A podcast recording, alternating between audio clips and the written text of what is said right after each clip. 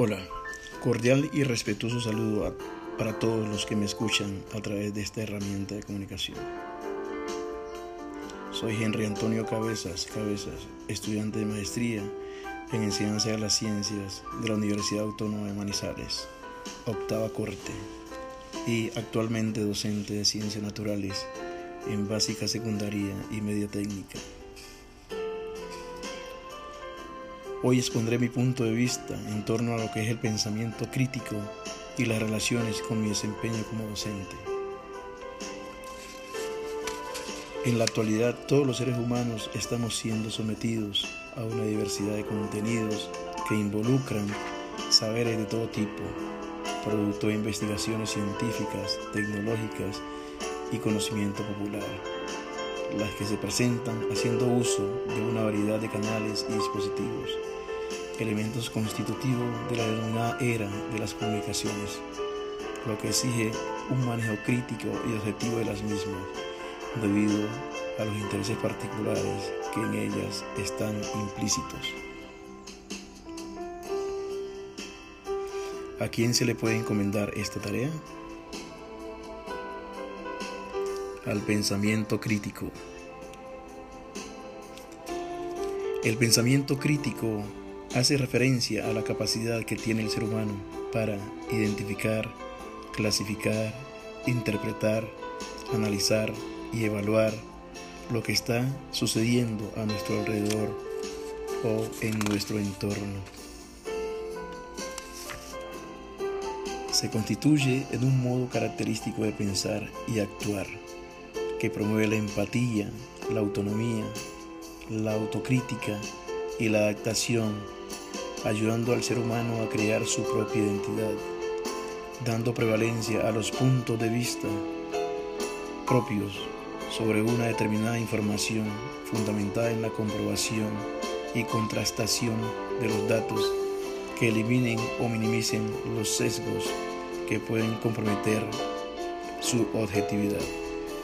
Es por ello que el pensamiento crítico ayuda a identificar soluciones más fácilmente a diversas problemáticas, aportando todo tipo de beneficios que impactan de manera directa en la vida experiencial, formativa y profesional de las personas.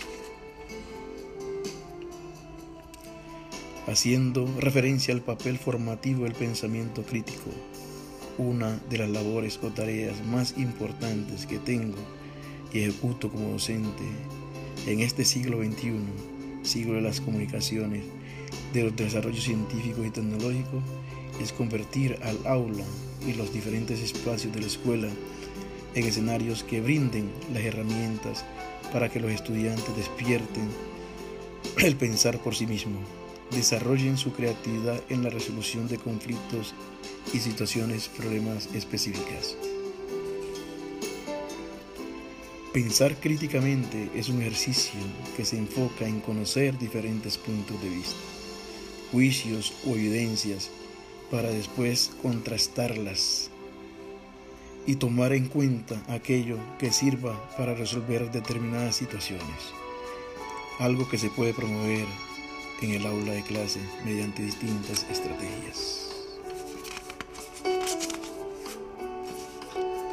En ellas debe estimularse el debate y el diálogo, al invitarlos a cuestionarse entre sí y fomentar la reflexión acerca de sus propias experiencias de aprendizaje. Impulsar las metodologías activas que los estudiantes sean protagonistas de su aprendizaje, fomentando la confianza, el interés y la motivación para adquirir nuevos conocimientos e implementarlos adecuadamente. La observación, la experimentación y la interacción con su entorno son estrategias que permiten su impulso. Se debe enseñar a leer, analizar y provocar información, como otros los aspectos importantes que se trabajan en el aula. Además, a través de la retroalimentación explícita y oportuna de los procesos, tomar el error como fuente importante para asegurar los nuevos aprendizajes. El éxito de la educación actual depende directamente de la efectividad de los profesores para motivar e incentivar a los estudiantes a pensar por sí mismos, a desarrollar habilidades que les permitan seguir su camino para resolver problemas y afianzar estrategias que les conduzcan a encontrar sus propias soluciones.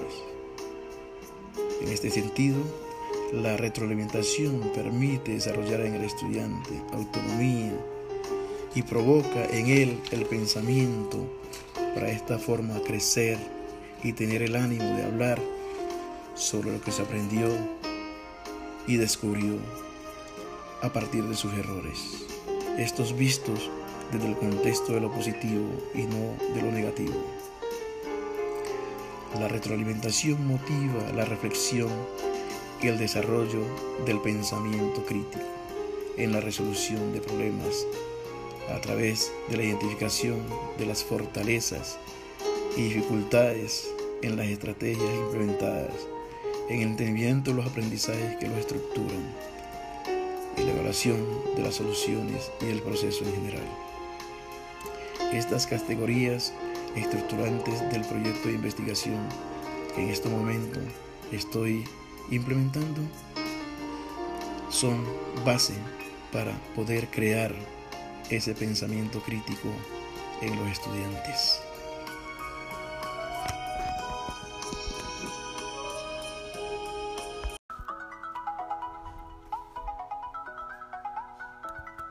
Cordial saludo para todos los que escuchan este audio.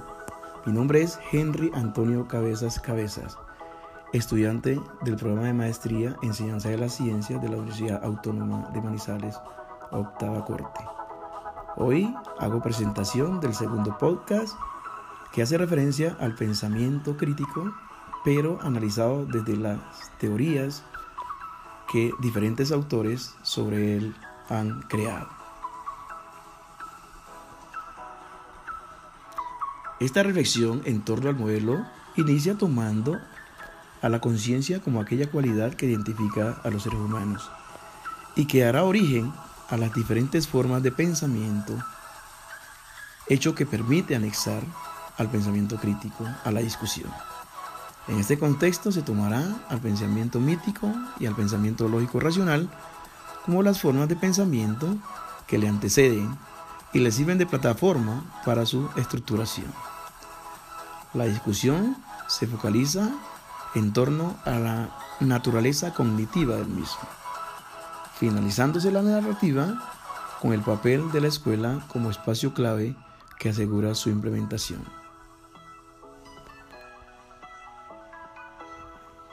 La conciencia es la cualidad humana que cualifica su naturaleza y nos diferencia del resto de los seres vivos.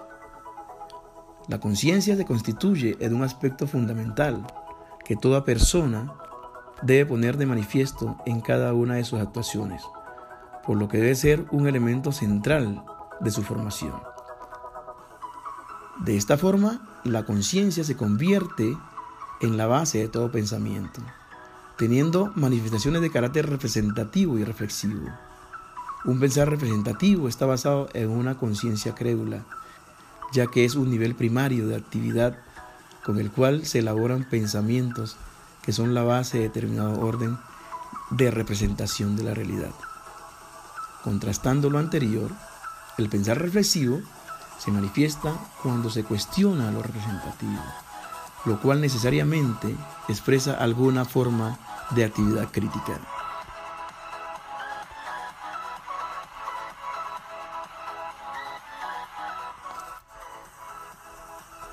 Esto lo pone de manifiesto Paul Richard, quien afirma que gran parte de nuestro pensar por sí solo es distorsionado, arbitrario, prejuiciado, desinformado o parcializado. Sin embargo, la calidad de nuestra vida y de lo que producimos, construimos o hacemos depende justamente de la calidad de nuestro pensamiento. Aquí se está introduciendo de una manera implícita la función o estructura reflexiva de la conciencia. Los actos de la conciencia son el origen de los pensamientos. Con ellos se hace referencia a procesos mentales abstractos, voluntarios o involuntarios, mediante los cuales el individuo desarrolla sus ideas acerca del entorno, los demás o el mismo. En este sentido, los pensamientos son considerados como ideas, recuerdos y creencias relacionándose entre sí de forma dinámica. Todos pensamos, pero no significa que se haga por igual, evidenciándose la existencia de distintas formas de pensamiento, entre, las que podemos mencionar al pensamiento reflexivo, al pensamiento analítico, el lógico, el pensamiento crítico, el pensamiento sistémico, el pensamiento analógico, el pensamiento creativo, el deliberativo, el pensamiento práctico. Todos ellos con características y expresiones culturales y específicas. Lo que no implica que uno no se pueda relacionar con el otro cuando se abordan las complejidades del conocimiento y de las intrincadas relaciones sociales. Haciendo referencia al pensamiento crítico, es necesario iniciar la discusión desde el pensamiento mítico para, para analizar este tipo de pensamiento, vamos a, retomar a Kalakowski, quien dice que el mito se constituye o se construye con representaciones simbólicas o alegorías que dan una certeza a quien acude a ellas para entender lo desconocido. Siguiendo en esta línea de pensamiento está Mirce Eliade, quien nos dice que el pensar mítico no es propiamente una búsqueda de un nuevo saber, sino la reafirmación de lo ya concebido. Esto permite inferir que es el pensamiento del que se vale la sociedad industrial, en donde la mayor parte de la población vive con una conciencia representativa, a no poseer una idea clara de cómo funcionan las mismas siendo estas sociedades consumidoras de los productos elaborados por la ciencia y la técnica, pero desconociendo la razón o el porqué del funcionamiento, los alcances sociales y los propósitos implícitos de dominación. Bajo este contexto, el papel de la educación no es más que el ser el aparato de la conservación de un orden preestablecido convirtiéndose en el instrumento que asegura dicha dominación. En contraste o contrastando el pensar mítico, el que reduce la conciencia humana al nivel constatativo está el pensamiento lógico racional. Según Popper, este tipo de pensamiento no afirma el orden de una visión dada del humano y la naturaleza, sino que hace referencia a una actividad de búsqueda mediante el cuestionar. Esto lo reafirma Ricord, diciendo que la génesis u origen del pensamiento lógico racional está en la actividad crítica que posee la mente humana y consiste en una búsqueda distinta al mito y que no solo significa desmitologizar. La mente humana se expresa ahora en una conciencia crítica, en donde se reflexiona sobre el orden de la propia actividad de la conciencia, que se expresa mediante conceptos y argumentos con los cuales se elaboran razonamientos para descubrir aquello que está más allá de lo representativo. Por tal motivo, el pensamiento lógico racional se constituye en el pensamiento que cimienta al pensamiento crítico.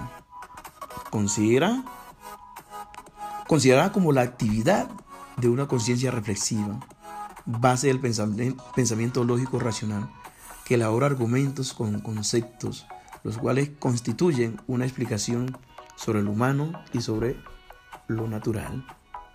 En este sentido, Ennis considera que al pensamiento crítico como el pensamiento racional y reflexivo, interesado en decidir qué hacer o creer. Es decir, Por un lado, constituye un proceso cognitivo complejo de pensamiento que reconoce el predominio de la razón sobre las otras dimensiones del pensamiento. Su finalidad es reconocer aquello que es justo y aquello que es verdadero, es decir, el pensamiento de un ser racional. El pensamiento crítico da fundamento a una educación socializadora, creativa y personal, que cuestiona todo orden preestablecido y busca liberar a la especie humana de toda forma de dominación. Los aspectos que fundamentan lo anterior, la anterior definición se pueden relacionar con aquellos criterios que García y Barrientos consideran deben ser o deben ser claves en la discusión en torno al pensamiento crítico. Una de ellas es el aceptar que el pensamiento crítico es una operación de naturaleza cognitiva y por lo tanto se halla estrechamente emparentada con la gama más amplia de acceso al conocimiento. El pensamiento crítico colinda con otras formas y estilos cognitivos como los acabamos de mencionar al inicio. El definir el pensamiento crítico como una actividad cognitiva inicia con Descartes, quien afirma que la corporalidad define y decide la actividad cognitiva y la propia actividad mental.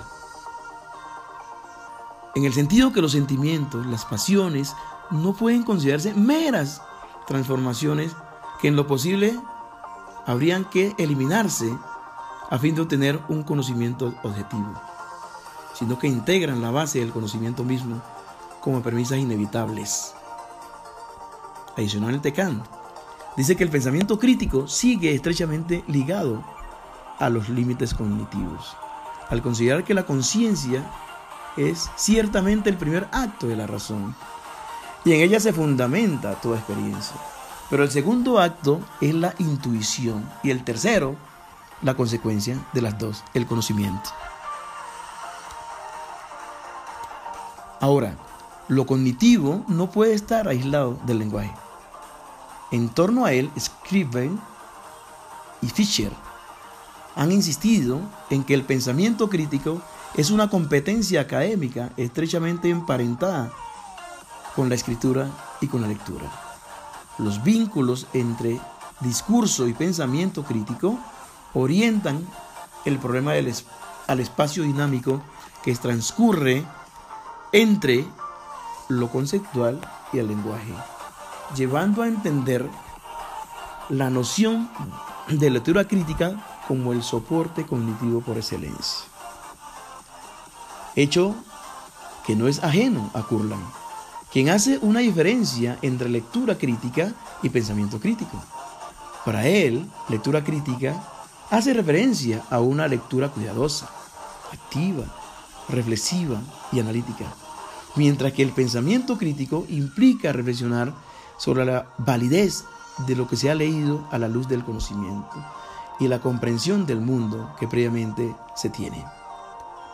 Freire dice que estos dos conceptos no pueden interpretarse de manera aislada. Por ello, en su llamada exigencia ontológica, sugiere que el pensamiento crítico es ante todo un constructor y generador de discursos transformadores. El pensamiento crítico no solo formula un lenguaje, sino también un discurso. Finalmente, el pensamiento crítico tiene un papel determinante en los sistemas educativos, hecho que ya lo hace evidente Char en 1989, quien a través de su definición de pensamiento crítico dice, el pensamiento crítico es la habilidad para pensar correctamente, para pensar creativa y autónomamente dentro de y acerca de la mirada de disciplinas. Entonces, ciertamente es un objetivo educacional de extrema importancia. Lo anterior implica que éste debe trabajarse en los sistemas educativos que fundamentan la educación en cada uno de los países. Para Montessori, el pensamiento crítico en el marco de la escuela se vincula a una idea sensorial de las prácticas educativas, orientada más al descubrimiento personal y la autonomía cognitiva, hecho que se hace evidente teóricamente con ciertas deficiencias en la práctica en el modelo de escuela nueva, cuyos planteamientos incluyen al pensamiento crítico como el mecanismo más eficaz para despejar el adoctrinamiento del enciclopedismo. En la misma línea está Dewey. Sugiere él que el pensamiento crítico no solo posee componentes intelectuales, sino también emocionales. Este mismo autor diferencia pensamiento reflexivo de pensamiento crítico, afirmando en torno al primero que sería la función principal de la inteligencia, mientras que el segundo estaría abocado al ámbito específico del aprendizaje, como procesos de acción y organización de experiencias verdaderas. Aquí se puede evidenciar que uno de los aspectos que dirige y ordena los lineamientos del pensamiento crítico en la práctica educativa se relaciona con una idea de la escuela como un espacio de libertad cognitiva y ante todo anti-autoritario. En resumen, el pensamiento crítico se enfoca en relevar los fundamentos en los cuales se cimientan las ideas, las acciones, las valoraciones y los juicios relacionados con las diferentes problemáticas a las que las personas se enfrentan como producto de la dinámica social y contextual. Lo enfrenta a la realidad en todas sus dimensiones. La realidad como decimos que es, la realidad como nos dicen que es y la realidad como deseamos que sea. El pensamiento de los interrogantes es el pensamiento crítico. El que opera con preguntas y busca razones, busca supuestos, busca condiciones. De esta manera, la escuela debe permitir y animar al estudiantado a que se exprese. Debe ser un espacio de acogida y libertad e ir en contra de lo que quisiera imponer o se quisiera imponer a la sociedad. Entre estos, los modelos económicos, los modelos políticos dominantes y las administraciones que prefieren que se controle y no se eduque críticamente. Significa que se puede hablar de todo sin miedo, que se puede expresar lo que se siente y piensa sin tener que preocuparse de lo que dirán de lo que pensarán de mí, de lo políticamente correcto. Este es, a grandes rasgos, la reflexión teórica que pienso debe ser parte de un modelo que estructure al pensamiento crítico a la luz de las teorías que a él hacen referencia. Muchas gracias por su atención.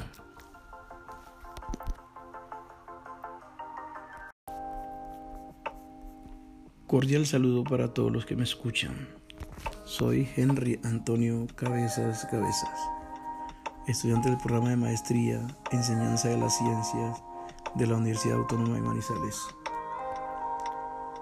Estoy presentando el último de una serie de tres narrativas y podcasts en torno al pensamiento crítico. El primero se puso en evidencia al pensamiento crítico desde la experiencia personal en el segundo, se trabajó en torno al sustento teórico de diferentes modelos relacionados con el pensar críticamente, mientras que en este último se busca encontrar las relaciones del pensamiento crítico con el proyecto de investigación y mi vida laboral. Scriven y Paul definen al pensamiento crítico como el proceso intelectual disciplinado de hacer de manera activa y habilidosa actividades de conceptualización, aplicación, análisis, síntesis y o evaluar la información recopilada o generada por observación, experiencia, reflexión, razonamiento o comunicación, como una guía en su forma de pensar y sus acciones. Esta definición es básicamente lo que da el sustento a las ciencias en general. Por esa razón, Campos dice que es un propósito de la ciencia y la sociedad. Una persona hace uso del pensamiento crítico cuando realiza trabajos experimentales, analiza o desarrolla teorías y soluciona problemas que se le presentan. Este tipo de pensamiento permite la autorrealización personal, profesional y ciudadana. Los aspectos o características que se mencionan en estas tres definiciones en torno al pensamiento crítico están en estrecha relación con las categorías objeto de estudio del proyecto de investigación que estoy construyendo. La retroalimentación del proceso y los niveles de, resolución de problemas.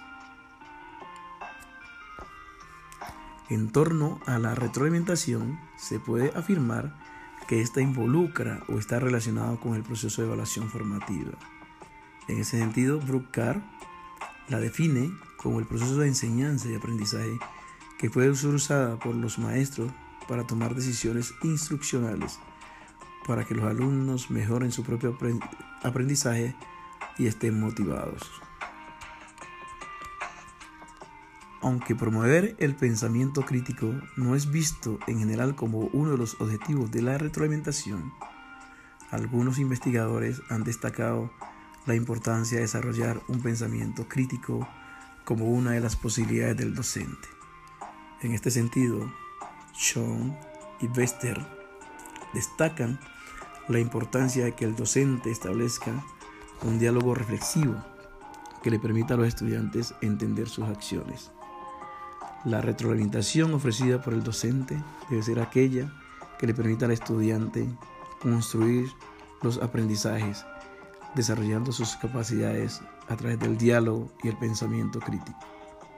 El docente que hace este tipo de retroalimentación, McLaren le denomina servidor liminal, el que no solo presenta el conocimiento a los estudiantes, sino que permite transformar las conciencias de los mismos, permitiéndoles apropiarse y encarnar el mismo conocimiento.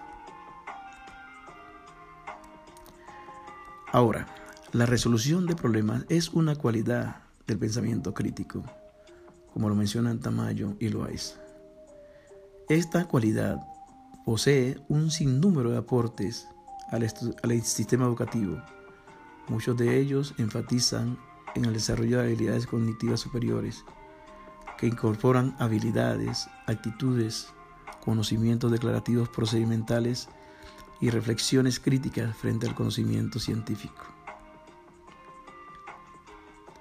Estas relaciones, que se sustentan a través de las reflexiones que dan pensadores en torno a la relación entre estas tres categorías, pensamiento crítico, retroalimentación del proceso y la resolución de problemas, tiene su punto más crítico o álgido en la forma como desde el campo profesional el docente los implementa en el trabajo del aula a través de las didácticas específicas.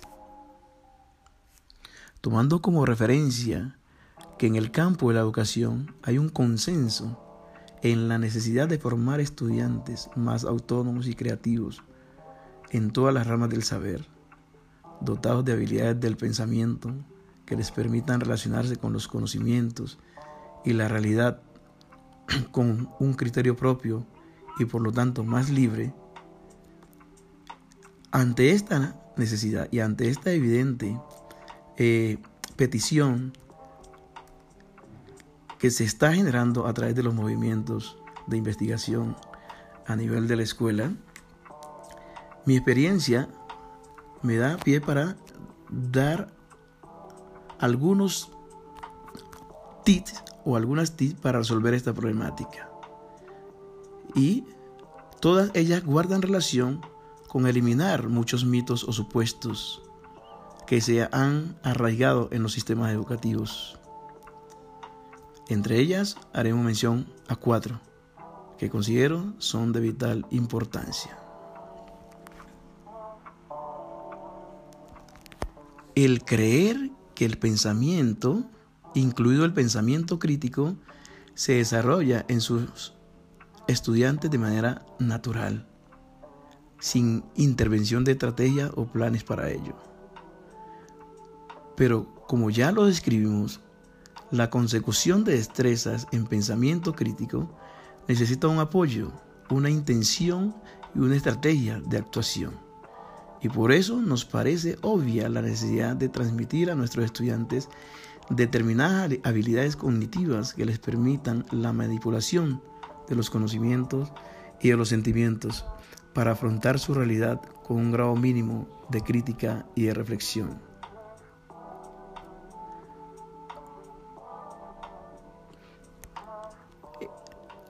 Otro aspecto importante es la eliminación de la conciencia de los docentes y de los estudiantes que el aprendizaje está condicionado a una calificación.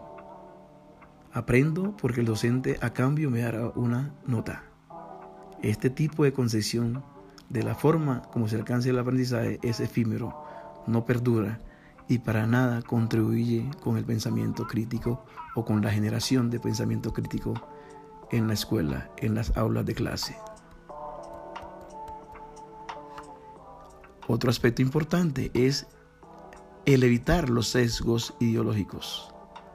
Estos no permiten que el estudiante sea constructor de sus propias posturas en torno a una problemática determinada.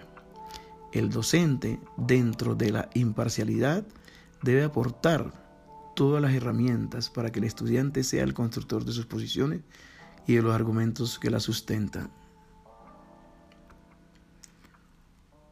Por último, es necesario no satanizar al estudiante que piensa diferente y que cuestiona lo que exige la institucionalidad a través de los manuales de convivencia y los sistemas de evaluación, instrumentos que lo discriminan y le castigan. Estos estudiantes son los que emergen o se revelan no compartiendo los estereotipos y arquetipos que las instituciones intentan construir en sus estudiantes.